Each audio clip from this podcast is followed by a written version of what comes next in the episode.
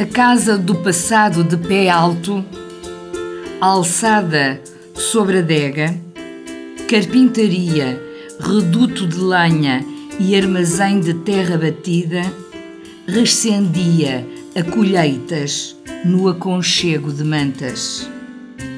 Tinha janelas ogivais, a olhar para longe, e a horas certas parava à escuta do pequeno comboio que, veloz, corria do outro lado da estrada. Cabeça entre as nuvens, coroada de papoilas, prendiam-na, estas à terra, à casa da água e ao voo das andorinhas.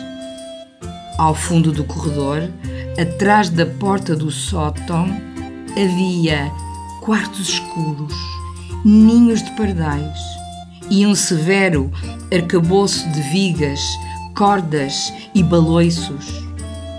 O alarido do relógio de pêndulo a ressoar pela casa era assustador. Mas tinha cor de leite, os braços da mãe maiores do que ela.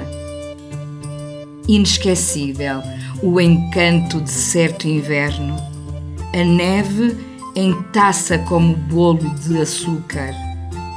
Ou na primavera, a chuva de cerejas do alto da janela. Sem o saber, a mãe era poeta e era em nós que escrevia poemas.